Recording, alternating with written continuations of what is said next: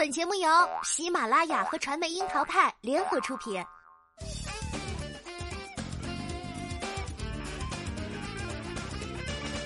樱桃砍八卦，八卦也要正能量。Hello，大家好，我是小樱桃钓儿。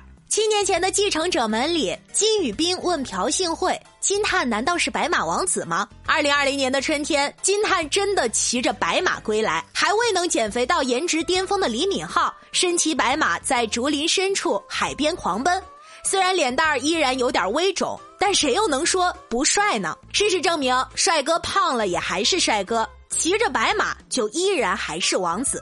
但是李敏镐微肿的脸型虽然能够撑得起颜值，却撑不住回归的首作《The King》永远的君主的口碑。评分从第一集的九点一分到第四集的七点七分。因为剧情当中设定了两个平行世界，男主因为目击自己的父亲被大伯杀死而拉开了两个世界的序幕。这部剧基本所有人物都能横跨两个世界，拥有双重身份。于是乎，十几条线索同步展开。这让观众集体直呼看不懂、太晕了、框架太大，感到失望。甚至不少人直接喊话编剧金恩淑：“你怎么了？到底金恩淑有没有事儿呢？”想必很多人用偶像剧方式打开金编剧的脑回路，然后就忽略了他塘里藏刀的野心。大家可别忘了，从鬼怪开始，金编剧就没打算老老实实的做肥皂剧。而《永远的君主》里暗藏的线索，其实也真的是很好下饭。永远的君主的爱情线是扑面而来的糖分，从第一集就甜到让人发齁。说好的两个平行世界，突破结界的男主李衮从出现就爱情脑上线，一见到郑太乙啥也不说就直接把家人揽入怀中了。虽然被帅哥抱一下还挺开心，但是女主不乐意啊。作为警花，郑太乙一秒就让李衮服气了。李敏镐跟金高银的搭配就是继承者们遇见了鬼怪。写出两部剧的金恩淑，在这对混搭 CP 的发糖上毫不含糊。第二集就表白，紧接着就开始求婚，命令式的“我要让你当我的皇后”的虎狼之词，确定不会吓到别人吗？第三集的李衮直接发出邀请，希望郑太乙能够去他的花花世界里一起遨游。情感戏的进度条也是开了 N 倍速。十六集的剧情，感觉五集就能收官了。霸道总裁爱上我的老套路，的确是甜的太过套路。但是值得注意的是，男主穿越结界来寻找女主，只是为了揭秘童年的遭遇。他当年手里手握的就是女主的工作证。李衮也并不是恋爱脑，他在八岁时就已经很有主见，而且城府极深。从第一集以来，各种细节给到的关键词也能看出一些端倪。男主是数学爱好者，学霸，高智商。穿越时遇到女主的第一刻，他那高智商的脑袋就已经分析出了状况。我穿越了，而且还能在线给女主开网课进行科普。男主发现万波西迪就是穿越门的钥匙之后，立即想到当年失踪的大伯也有半只笛子，大伯或许也发现了穿越门的秘密。当时间静止时，男主立刻意识到这是不是穿越带来的反噬。还有就是，一旦遇上电闪雷鸣的天气时，他的左肩会疼痛难忍，并表现出奇怪的纹身图案。他的高智商脑袋又立即推测出，这可能是穿越带来的连环反作用。种种细节都能表明，李敏镐饰演的李衮并非傻白甜，而是刚柔并济的白切黑。他还有很强的危机意识，担心大伯和堂叔的家人多年来未曾放下觊觎之心，是一个有着百变面孔人格的人。李衮撩女主的目的是找到他八岁时被伯父伤害时出现的黑衣人。当时从黑衣人身上掉落的正太乙工作日期写的就是二零一九年十一月十一号，而其出生日期是九零年。很明显，他早就知道正太乙是解开谜底的桥梁。这样的话倒是能理解为何男主见到女主时脸上很平静，行动却过激的一见钟情。在读懂了这些之后，也能 get 到为何明明男主又酥又撩，土味情话张口就来，但是屏幕前的少女们就是心动不起来。不仅观众没有动心，女主也一样，白眼儿反正是没少翻的。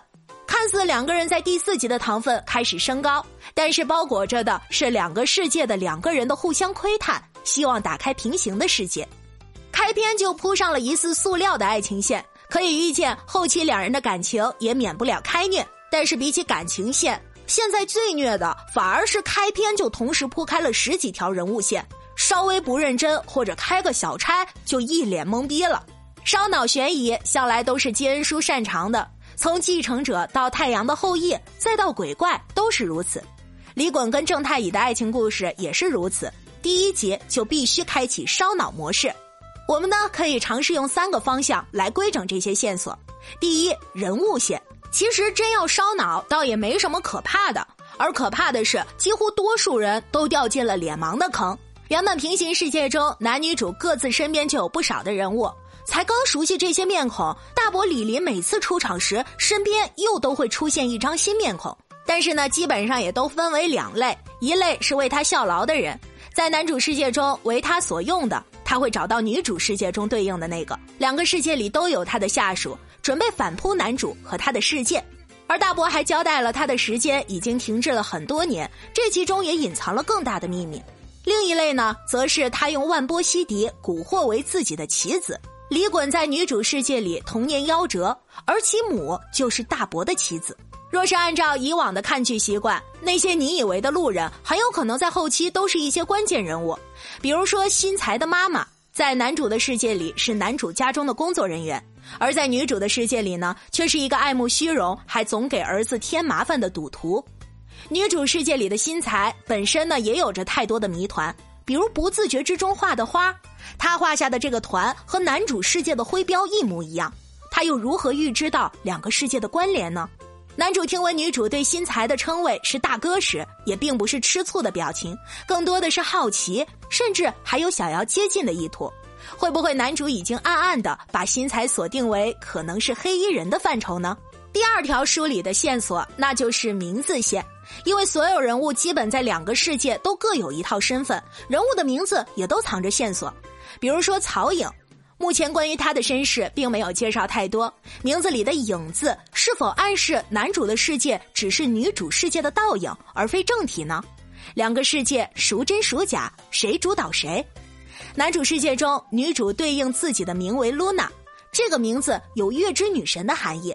是否也在暗示着男主的世界只是女主世界的影子？而且导演在多个镜头之中都给出了倒影的暗示。而第三个要梳理的就是伏笔线。为何当女主世界的尹谢拿冰拿铁的时候，竟然和被咖啡烫到手的曹颖感官互通了？这意味着什么呢？明明说的是两个世界，但是却又有神奇的交叠。穿越的神器是万波西迪，那是开启平行世界的关键。但又出现了一个神器四银剑，目前男主只介绍过笛子的妙用，这把剑到底是做什么的，还是一团谜。开篇的场景里，大伯说西迪每隔二十年才会出世一次。倘若李衮从一九九四年第一次听到万波西迪的声音算起，二十年后的二零一四年又发生了什么？这一点也被金恩淑完全隐藏了。在女主的世界里，男主对应的李志勋有一个完整的家庭，他的母亲成为了大伯的棋子。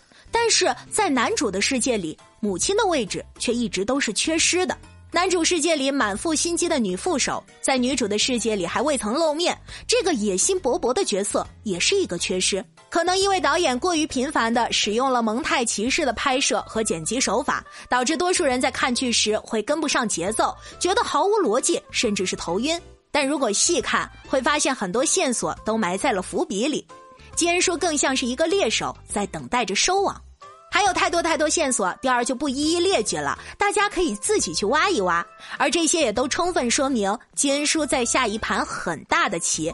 不如再看看他如何走棋，再做结论吧。作为李敏镐回归的第一部剧，《永远的君主》作为 SBS 对打夫妻的世界的重磅作品，汇聚了鬼怪的光环加持。金恩淑和金高银的携手也足以看出了重视。其实故事的架构可以清晰的看懂，金恩淑虽然擅长玩两个世界的梗，早就在《W 两个世界》《山茶花开时》《阿尔汉布拉宫的回忆》等剧里出现过了，都算是各自独立、相互影响、相似又相异的两个世界。但《永远的君主》里两个平行世界却又有着更深的寓意。而这个寓意需要大家用爱的迫降去打开永远的君主两个平行世界。当 get 到基恩淑的真正用意后，是不是突然会发现编剧大大原来早就跳出了曾经被诟病的玛丽苏剧情加全明星阵容加上金句台词堆砌少女梦想的框框里呢？其实基恩淑早就变了，鬼怪的结局当初被观众唾弃，认为大烂尾。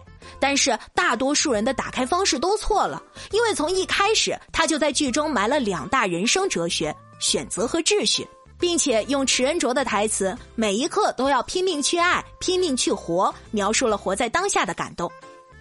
所以说呀，鬼怪的前十四集，所有人都在为拔不拔剑而纠结，结局却发现编剧藏在里面的深意是爱与孤独，以及拥有极大能力也无法更改的秩序法则。永远的君主的万波西迪只被交代男主和大伯各握一半，关于他的效用、真实的能量都被隐藏了。但也正是因为这个笛子，两个平行世界有了交集。坚叔用糖包裹了所有的谜团。所以呢，从根本意义上来说，李敏镐与金高银前四集的糖分全都是烟雾弹而已。两个世界的碰撞交集，所有的人物线叠加才是后面的高能。当然啦，这个玩法很高明，也有危机。